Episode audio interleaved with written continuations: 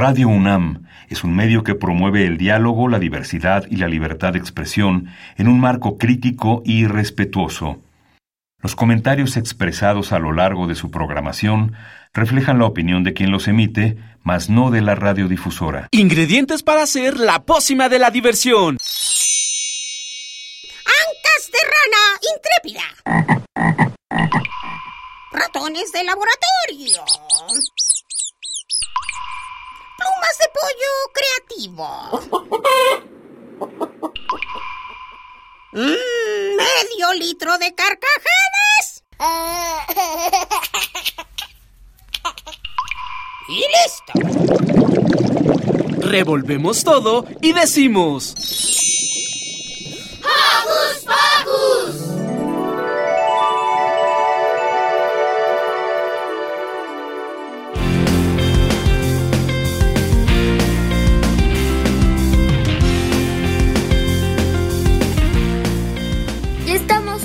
Sabadito más aquí en Hocus Pocus. Yo soy Santi y les doy la bienvenida, esperando que se encuentren disfrutando de su fin de semana. Y yo soy Silvia y los recibo con un sonoro beso. Y antes que nada, queremos mandarles saluditos a los Joco conductores, a nuestra productora Carmen Sumaya y por supuesto a Giselle. También un saludo cariñoso a Alex, que lo queremos mucho.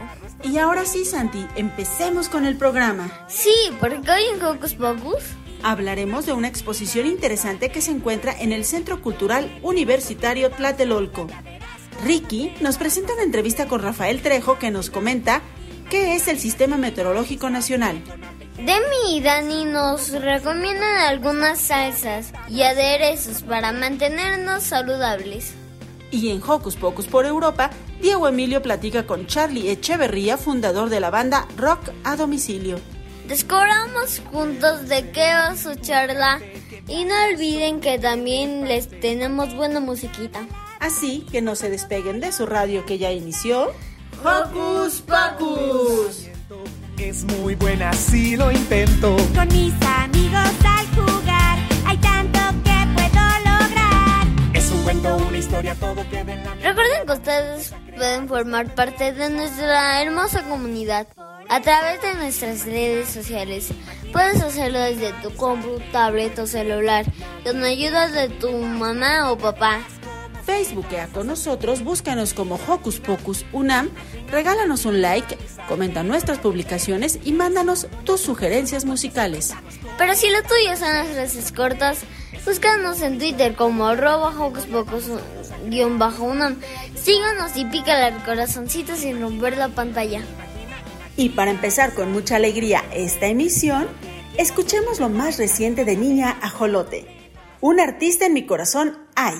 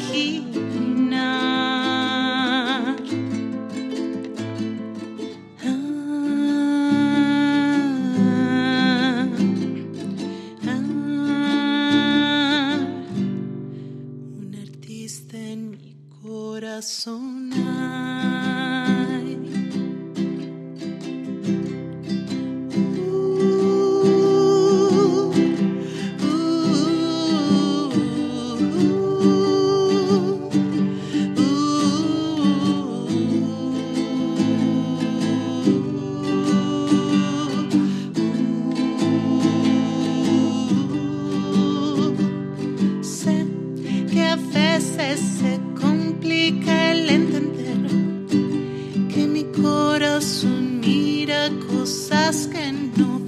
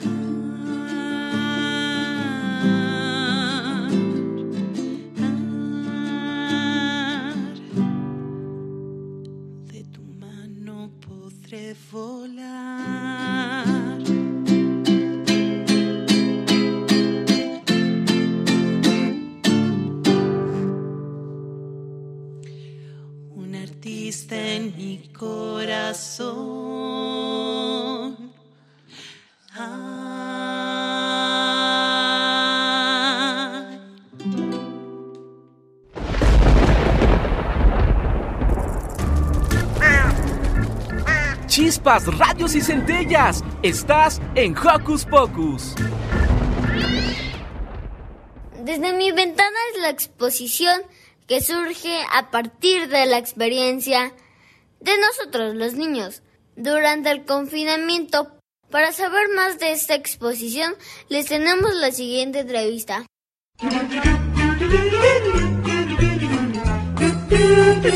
¿Listo micrófono? ¡Yeah! ¿Listo invitado? ¡Yeah! ¿Listas las preguntas? ¡Yeah! Tres, dos, al aire. Ahora va la entrevista.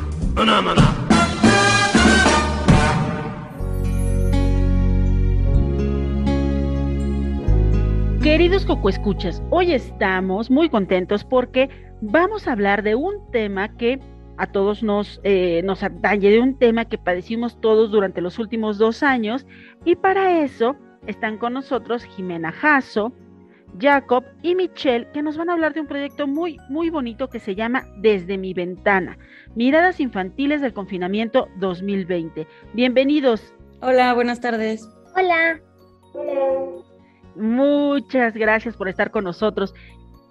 Jimena, ¿quieres empezar por favor a platicarnos cómo se llevó a cabo este proyecto y qué es desde mi ventana Miradas Infantiles del Confinamiento 2020? Claro que sí.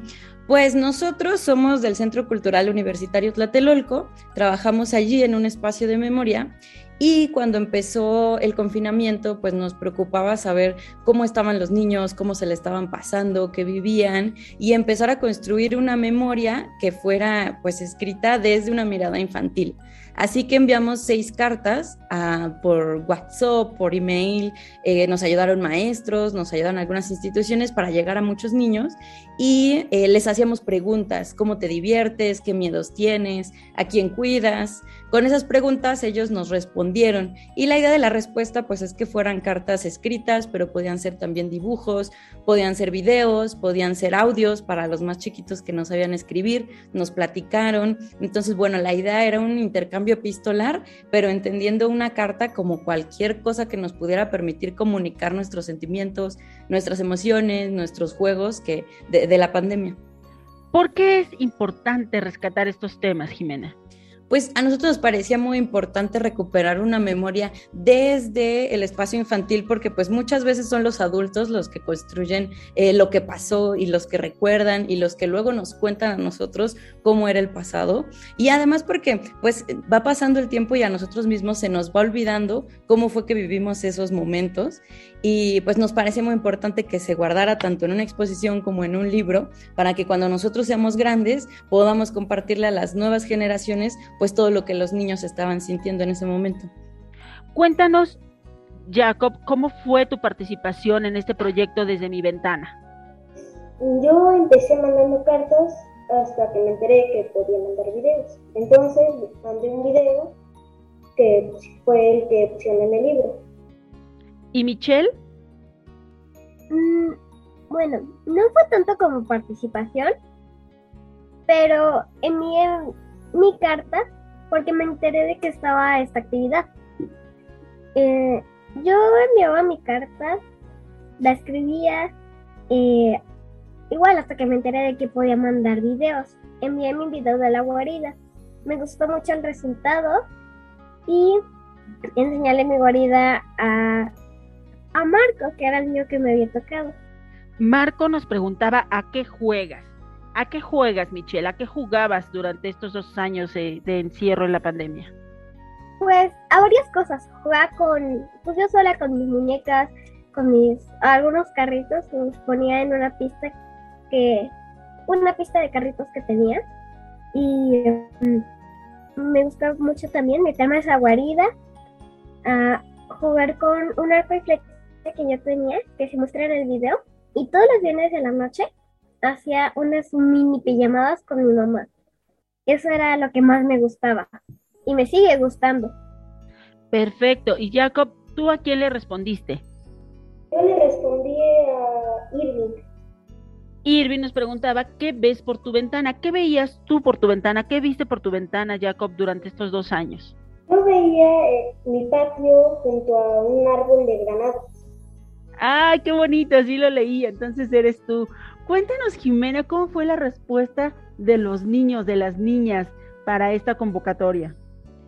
Pues nos emocionamos mucho porque de pronto teníamos 640 cartas que venían de, en diferentes formatos y fue todo un reto para nosotros porque pues nos interesaba guardar esa memoria, pero para guardarla pues había que organizarla porque no, no, no bastaba nada más dejarla ahí en un archivo en internet, sino organizarla, entenderla. Entonces empezamos a clasificar respuestas, clasificar emociones, juegos, nos, ya nos dimos cuenta que el uno es un juego que muy, muy llamativo para todos los niños, que por otro lado estar con la familia y recuperar la relación con el padre, con la madre, eh, fue muy importante también, que era algo que a veces, que, que los niños no, no, tenían tanta cercanía, entonces eso lo celebraban y se emocionaban de poder tener esta, esta cercanía con su familia, eh, que también a veces estaban tristes porque había pues sus primos, sus abuelitos estaban lejos y muchas veces no los podían ver, entonces bueno, fue todo un viaje de emociones además porque a veces leíamos cartas, bueno, a mí me pasaba que me sentía muy identificada con algunos desde decir, eh, ya no quiero usar el cubrebocas o ya quiero salir al parque, quiero ver a mis familiares, pues eso eh, finalmente nosotros también estábamos encerrados y pues también era muy emocionante para nosotros el, el sentir estas conexiones y estas empatías con ellos y que muchas veces luego dicen las cosas eh, como de formas mucho más simples y directas cuando uno, y, y así reconoce uno sus propias emociones, ¿no? Cuéntanos acerca del producto que finalmente construyeron con este, con este proyecto, desde mi ventana, miradas infantiles del confinamiento 2020. Sí, pues tenemos dos productos en realidad. Desde mi ventana es este libro que yo estoy muy contenta. Trabajé con un equipo increíble, una diseñadora marico increíble, un editor también que fueron muy sensibles para poder ir montando pues todo, todo este libro. Y al mismo tiempo trabajé también con un equipo de mediadores de ahí de Tlatelolco, eh, Liz, Roberto, Eni, muchos más que me ayudaron a organizar todo y entre todos hicimos una exposición. Entonces ahorita pueden ir a visitarla a Tlatelolco hasta julio, agosto va a estar, hasta las vacaciones, y allí se pueden meter en la guarida de Michelle, pueden encontrar, escuchar a los niños más pequeños de preescolar hablando de sus tristezas, escuchar los miedos de chicos más grandes de secundaria, y bueno, pues tener, ver lo que ve por, su ventana mucha gente, algunos tienen la fortuna de ver los volcanes, otros pues ven sus patios, es, cómo cuidan a sus animales, a su familia, y bueno, todo eso está en la exposición y pueden ir a, visitarla, esta es temporal, pero pues va a estar hasta las vacaciones. Y la otra es el libro del que nos hablabas. Uh -huh. Este libro se puede acceder, es decir, los Joco Escuchas podrían tener una copia de ese libro o solamente es para algunas, no sé, bibliotecas, escuelas, ¿cómo es eso? Sí, claro, lo pueden buscarlo en librosunam.com. Eh, punto .mx, yo creo más bien, librosunam.mx. Allí estará, lo buscan así desde mi ventana y también lo vamos a tener pronto en la nueva página de internet que estamos haciendo, descargable para que no tengan que pagar por él y lo puedan tener por lo menos en PDF. Eso es maravilloso. Jacob, cuéntanos cómo te sentiste al ver reflejado esta, estas manifestaciones tuyas en esta publicación desde mi ventana y también en esta exposición? Sentí feliz porque, pues, porque participé yo, ¿no? ¿Y tú, Michelle, cómo te sentiste? Me sentí muy bien de estar, por ser escuchada, que de tener, que un niño me tuviera la confianza de contarme cómo se sintió en la pandemia. Yo me sentí muy feliz, emocionada, porque no había recibido nunca una carta. Bueno, sí, pero no de esa manera. Todo me gustó mucho hasta que me enteré de que los niños no eran reales. Eh, pero en sí, me, todo me gustó, estuvo muy padre. Bueno, en realidad sí son reales. Todos tenemos alma de niño. Todos llevamos un niño dentro y además ese fue el pretexto justo para lo que el Centro Cultural Tlatelolco quería, preservar sentimientos, emociones e ideas. Jimena, por favor, vuélvenos a decir los horarios para la exposición y dónde podemos descargar el libro. Sí, pues pueden visitarnos en el Centro Cultural Universitario Tlatelolco de 11 de la mañana a 5 de la tarde, de miércoles a domingo. Y para descargar el libro es librosunam.mx. Allí pueden encontrarlo y listo. Pues muchísimas gracias. Estamos muy contentos de que compartan estos sentimientos, estas emociones, estas ideas con el público de Hocus Pocus y pronto visitaremos la exposición y esperamos que todos los Joco Escuchas que están del otro lado de la radio ya estén descargando el PDF de esta publicación desde mi ventana, Miradas Infantiles del Confinamiento 2020. Muchísimas gracias, Jacob, Michelle, Jimena, gracias por compartir con nosotros. Gracias a ustedes, nos vemos. Chao. Muchas gracias por la invitación. Gracias, Michelle. Adiós, Jacob.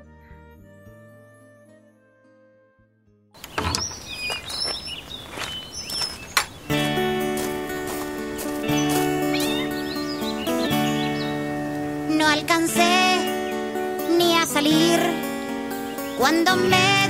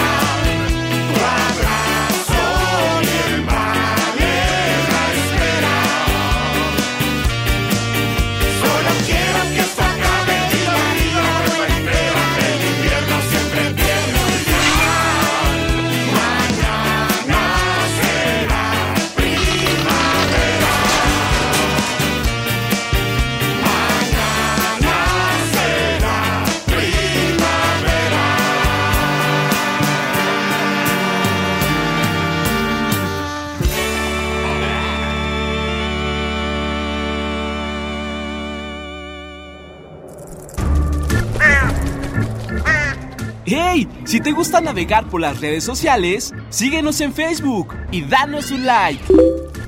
Encuéntranos como Hocus Pocus Unam.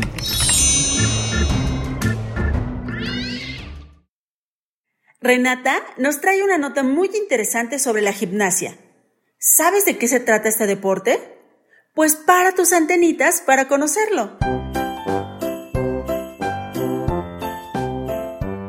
Les interesa a las niñas y niños de hoy? Su opinión es importante. Seguimos con la nota de la semana.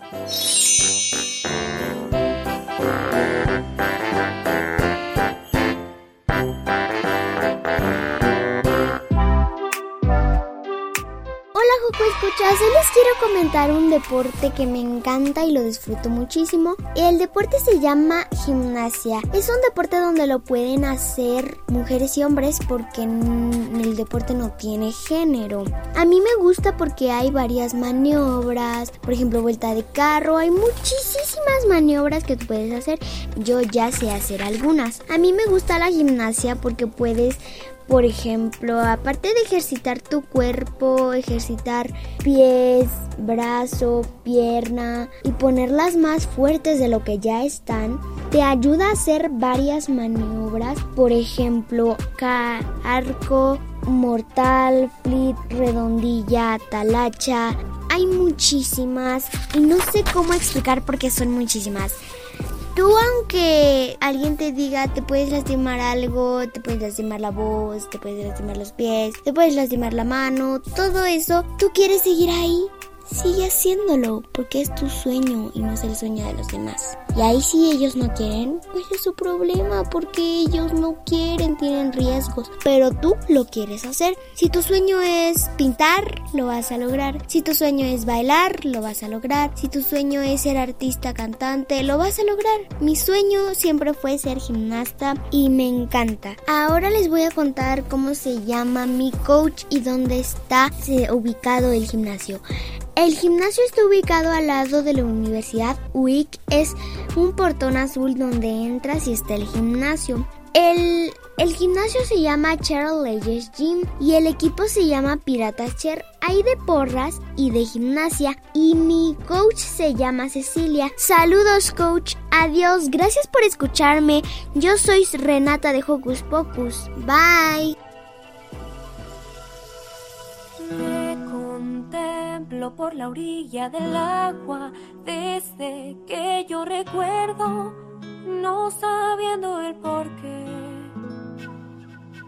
Nunca la perfecta niña he sido, de vuelta al agua he venido, es duro y lo intentaré.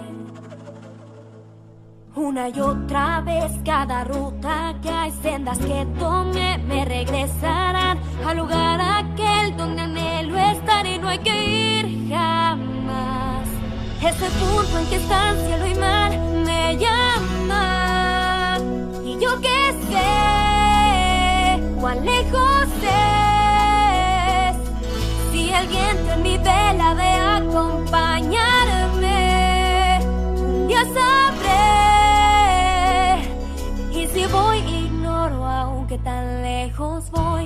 Yo sé bien que todos en la isla son felices en su isla. Por designio todo es. Yo sé bien que todos en la isla cumplen bien sus papeles. El mío es rodar tal vez.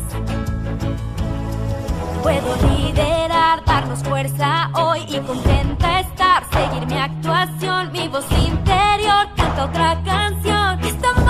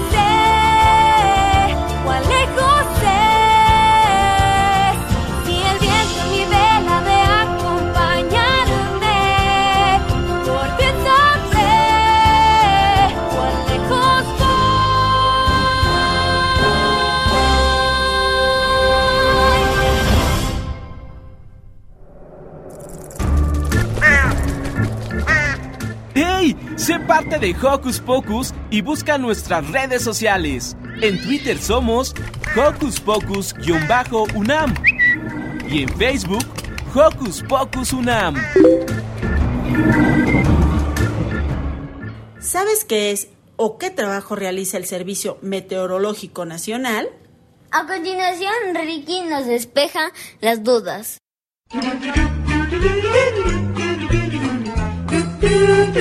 ¿Listo micrófono? ¡Yeah! ¿Listo invitado? ¡Yeah! ¿Listas las preguntas? ¡Yeah! Tres, dos, al aire. Ahora va la entrevista.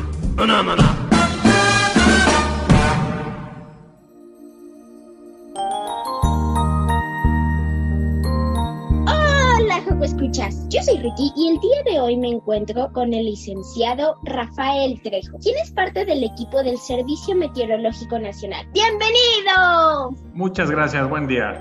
Muchas gracias a usted. Primero que nada, ¿qué es y qué hace el Servicio Meteorológico Nacional? Eh, les comento, el Servicio Meteorológico Nacional es una organización efectiva y moderna que proporciona información confiable, útil y oportuna sobre meteorología y climatología para contribuir a una adecuada prevención y toma de decisiones. Esta, esta toma de decisiones y prevención también la tienen que tomar otras autoridades. Aquí en el Servicio Métrico Nacional genera o elabora diferentes avisos y boletines del estado del tiempo y el clima, los cuales son útiles para la población en general y las autoridades que sustentan la toma de decisiones.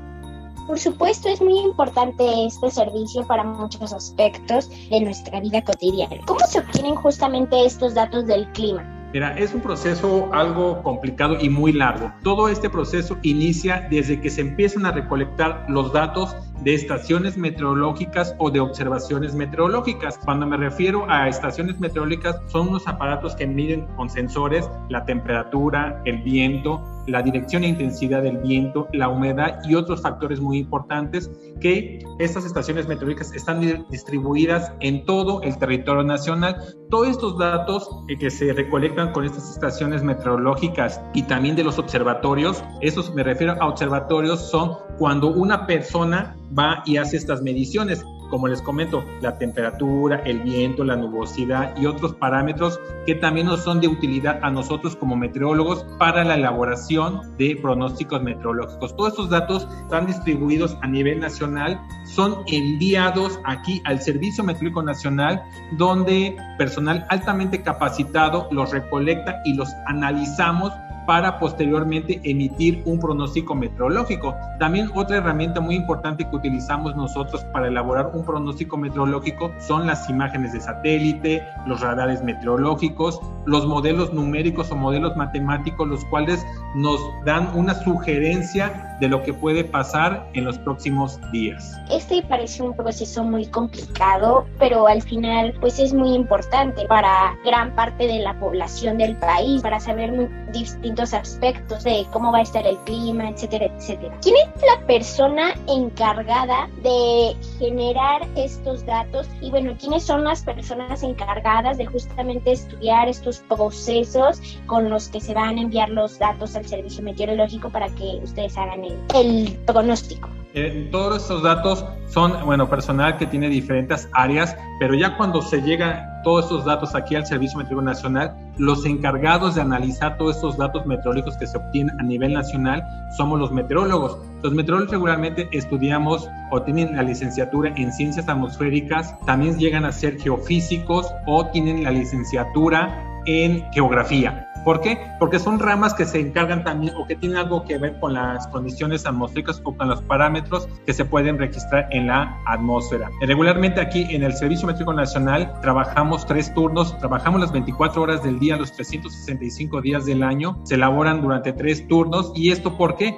Porque tenemos que tener vigilada la atmósfera o las condiciones atmosféricas que pueden afectar al territorio nacional. Wow, pues suena un trabajo bastante complejo, pero justamente ¿por qué es tan importante el Servicio Meteorológico Nacional? De acuerdo a la posición geográfica en la, en la que se encuentra nuestro país, este, bueno, nuestro territorio nacional se ve afectado por dos tipos de sistemas muy importantes. Los primeros son los sistemas invernales, los frentes fríos, si han escuchado los frentes fríos, las tormentas invernales, todo esto, lo que la temporada que apenas estamos terminando. Es por eso, porque, porque se registra frío en diciembre, en enero, es generado por esos sistemas invernales. Y el otro, los otros sistemas también muy importantes son los sistemas tropicales, son los sistemas que generan lluvias muy importantes en el territorio nacional, que son los principales sistemas que dejan lluvias a nivel nacional, como pueden ser los huracanes, los ciclones tropicales, las zonas tropicales, que les comento, la temporada de ciclones tropicales ya está muy próxima a iniciar. Esta inicia el 15 de mayo y termina el 30 de noviembre. Es por esto la importancia que tiene el Servicio Meteorológico Nacional hacia la sociedad mexicana, porque somos los responsables de alertar a las autoridades, como puede ser el Sistema Nacional de Protección Civil y otras dependencias de los tres órdenes de gobierno, que ellos, nosotros hacemos la información, nosotros la pasamos a, a las autoridades correspondientes y son los responsables también de informar a toda la población y aparte todos los pronósticos y avisos que emite el Servicio Meteorológico Nacional los subimos a nuestra página de internet para que todo el público tenga acceso a ella y esté informado de las condiciones meteorológicas que van a prevalecer en las próximas horas o días. Pues vaya que suena bastante importante porque en base a este, bueno, pues nos vamos a poder prevenir justamente, por ejemplo, de esta temporada que va a iniciar, ¿no? Entre muchísimas otras más, como mencionó los frentes fríos. ¿Qué detectado el Sistema Meteorológico Nacional acerca del cambio climático y, bueno, cómo nos afecta y qué podemos hacer para combatirlo?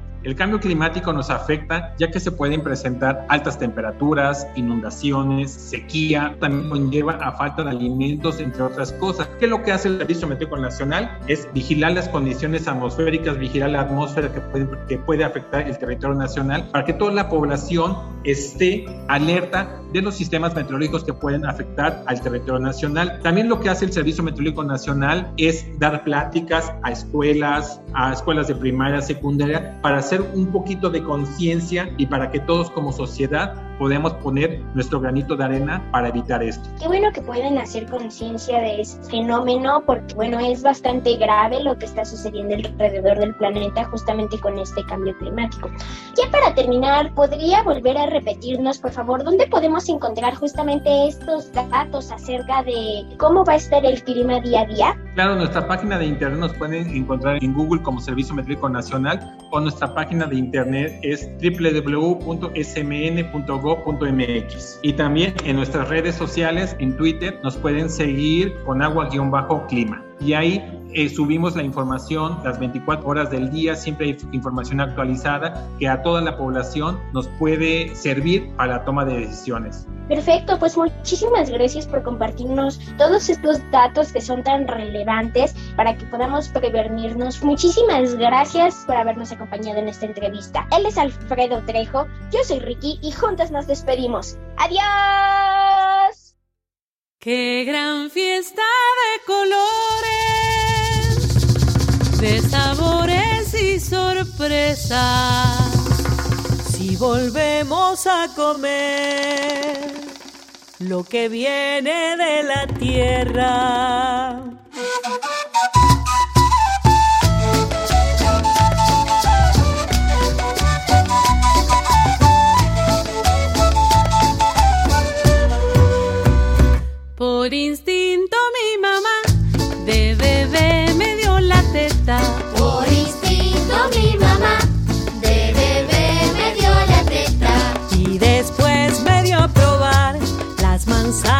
Y las peras. Y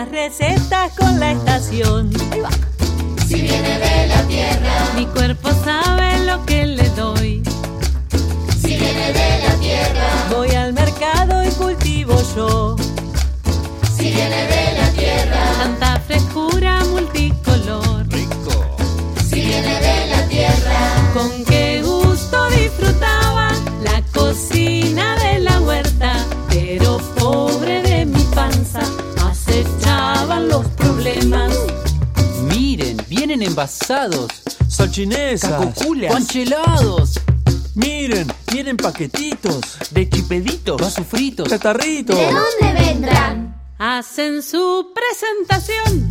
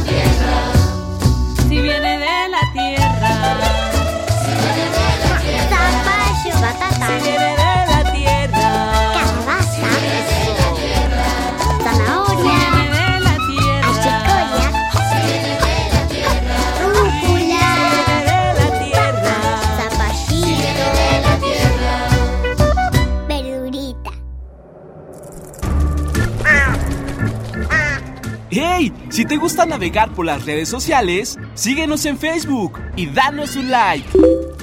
Encuéntranos como Hocus Pocus Unam.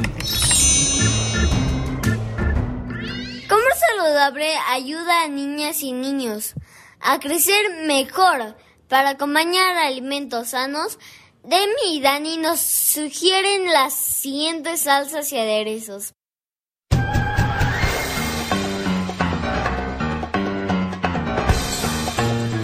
Investigaciones Especiales de Hocus Pocus presenta.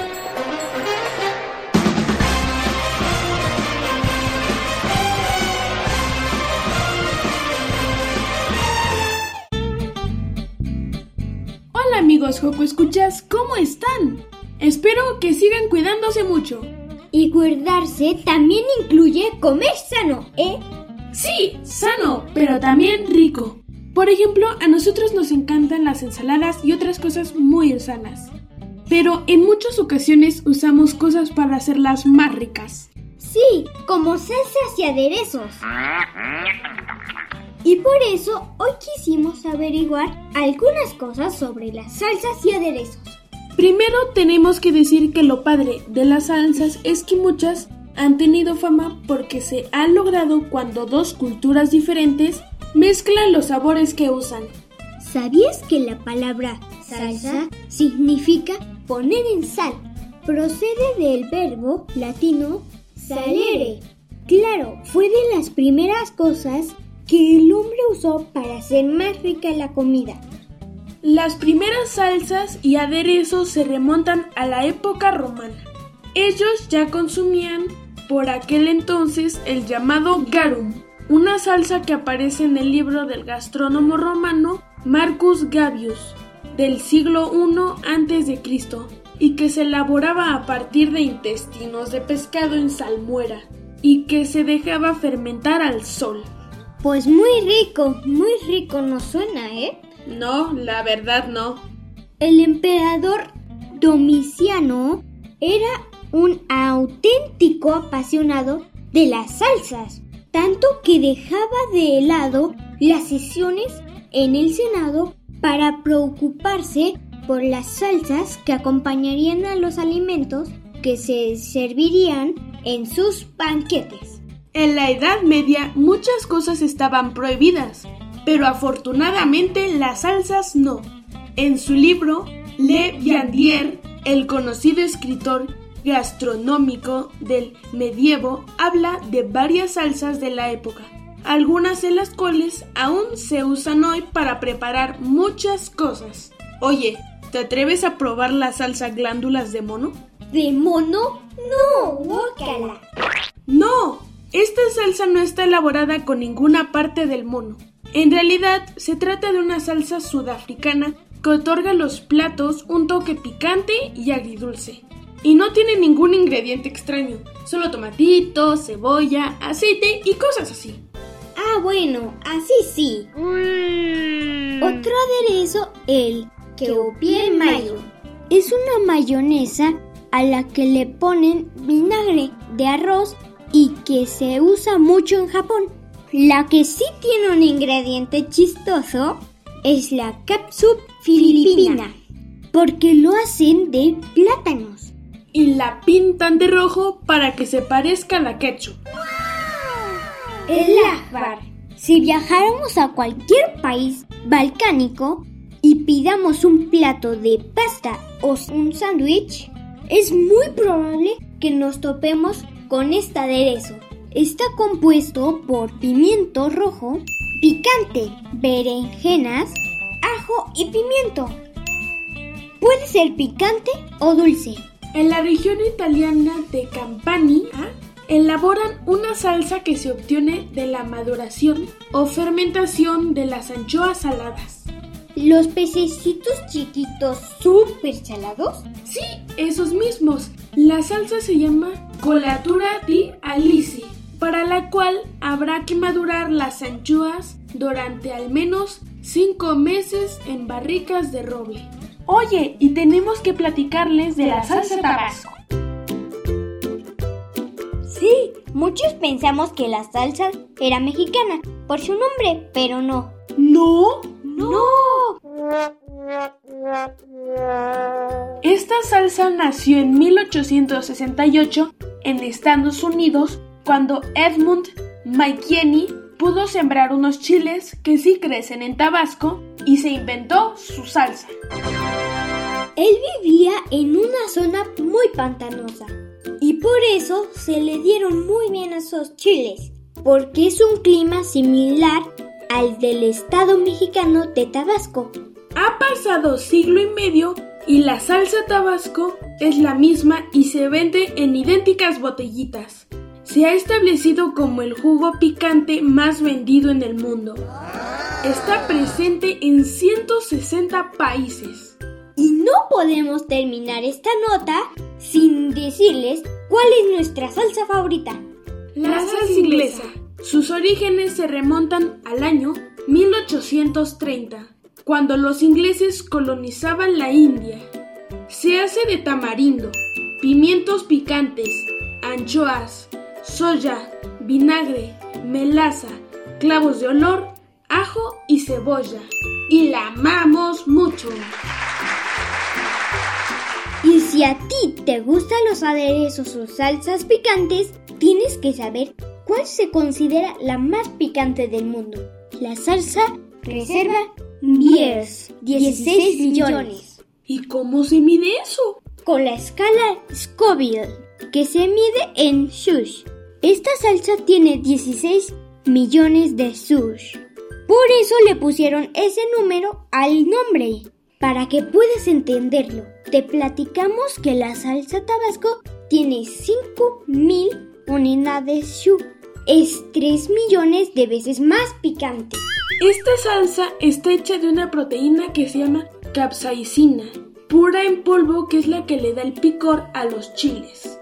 Bueno, Pues para ya no quedarnos picados con esta nota, mejor nos despedimos. Sí, me parece muy bien. Hasta luego, Jogo Escuchas. Aproveche para conocer muchos aderezos y salsas en sus comidas favoritas y nos cuentan cuál les gustó más. ¡Chao!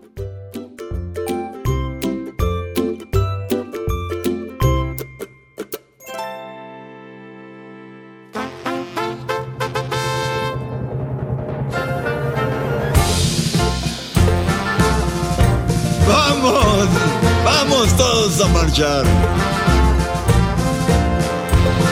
La marcha en el establo parece comenzar. Todos los animales se forman al compás del cha-cha-cha. Cha-cha-cha. ¡Ay, veamos! ¿Quién es el más valiente de la fila? Caballos adelante, las vacas van detrás. Con ritmo al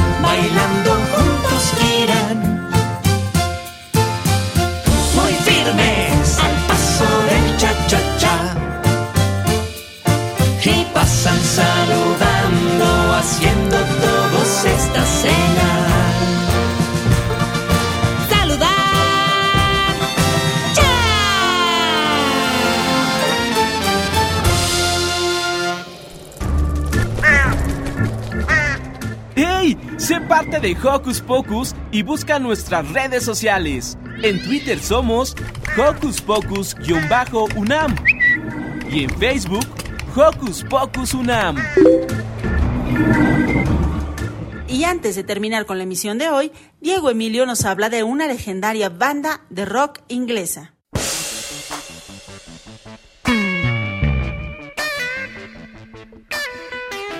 ¿Qué tal amigos? Bienvenidos a Hocus Pocus por Europa. En esta ocasión nos acompaña nuestro amigo Charlie Echeverría, músico, baterista, cantante y fundador de la banda Rock a Domicilio, que nos platicará sobre una banda inglesa muy importante en el rock, también considerada como una de las pioneras de la ola inglesa. Nos referimos a The Who. Charlie, muchas gracias por aceptar la entrevista. ¿Nos puedes decir cuáles son los orígenes de la banda The Who? Claro que sí. The Who es una banda formada en Reino Unido, Gran Bretaña, en el año de 1962. En origen, esta banda surge con el nombre de The Tours. Posteriormente, cambiaron el nombre a High Numbers.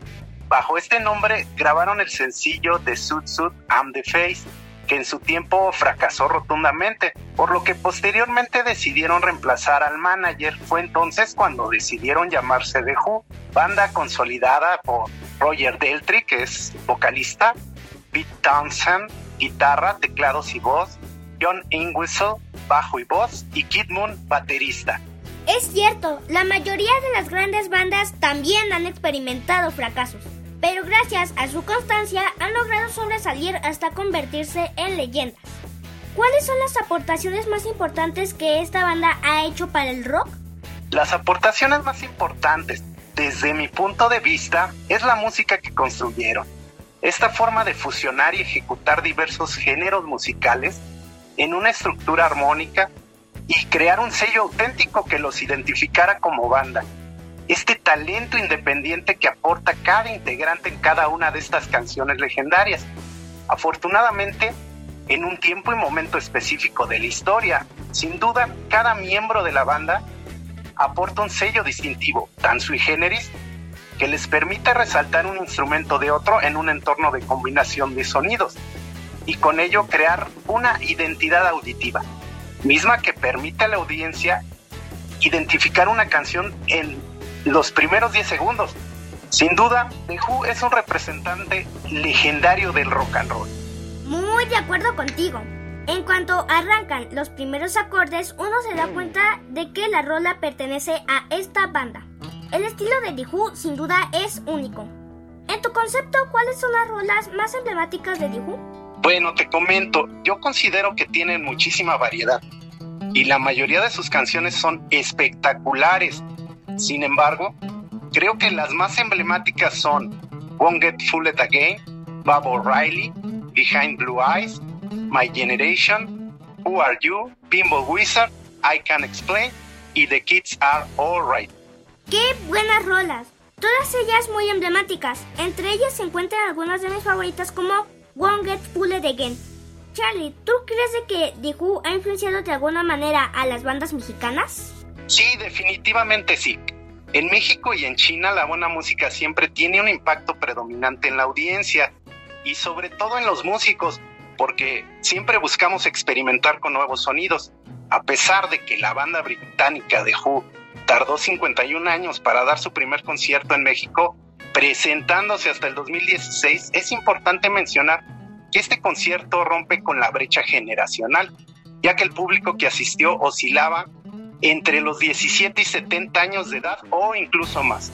Las bandas de rock mexicanas tuvieron una gran influencia por las bandas británicas, independientemente de que los géneros musicales más escuchados en México son el bolero, la balada, la ranchera, la cumbia, el mariachi. A pesar de este paradigma, en México surge el gusto por el rock and roll. Era un estilo que, por ciertos estigmas sociales, aparentemente gustaba más a la población joven. Sin embargo, es preciso eh, destacar que no era la regla. Los mexicanos somos un público que sabe disfrutar de la buena música. En México, gran parte de los éxitos atribuidos a grupos mexicanos tenían que ver con covers de grupos ingleses o estadounidenses. Es por ello que concluyo que efectivamente The Who influye por mucho en las bandas de rock mexicanas. Es correcto. El concierto de The Who del 2016 estuvo espectacular. De hecho, yo tengo un disco de ese concierto y uno puede apreciar la calidad y la importancia que la banda le demostró al público mexicano. La música de esta banda ha dejado huella tanto en nuestras bandas y el público rockero. El público mexicano es de los mejores del mundo y las leyendas del rock lo saben. Por eso siempre nos visitan con gusto. Charlie, qué entrevista tan entretenida. Gracias. Por último, ¿podrías enviar un saludo para Hocus Pocus? Claro que sí, sería un honor. Saludos, Hocus Pocus. Agradezco la entrevista. Sobre todo, aplaudo que continúen difundiendo lo mejor de lo mejor del mundo mundial. Bandas legendarias de rock. Sin duda, cada vibra de mi ser grita que vive el rock and roll. Un fuerte abrazo. Amigos, ya saben, larga vida para el rock. Para Hocus Pocus, Diego Emilio. Oh yeah.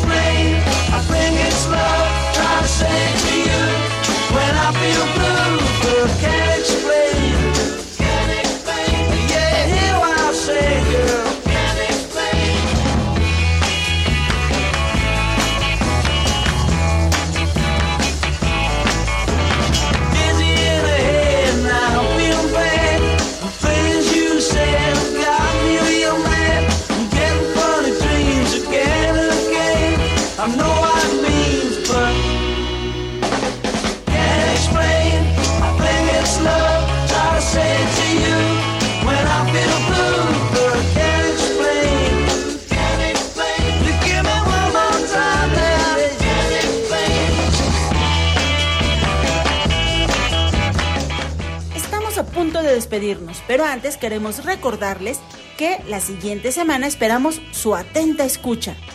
Celebra con nosotros a través de tu radio nuestro cumple número 6. Por ahora nos despedimos con un cálido abracito. Hasta la próxima. Adiós.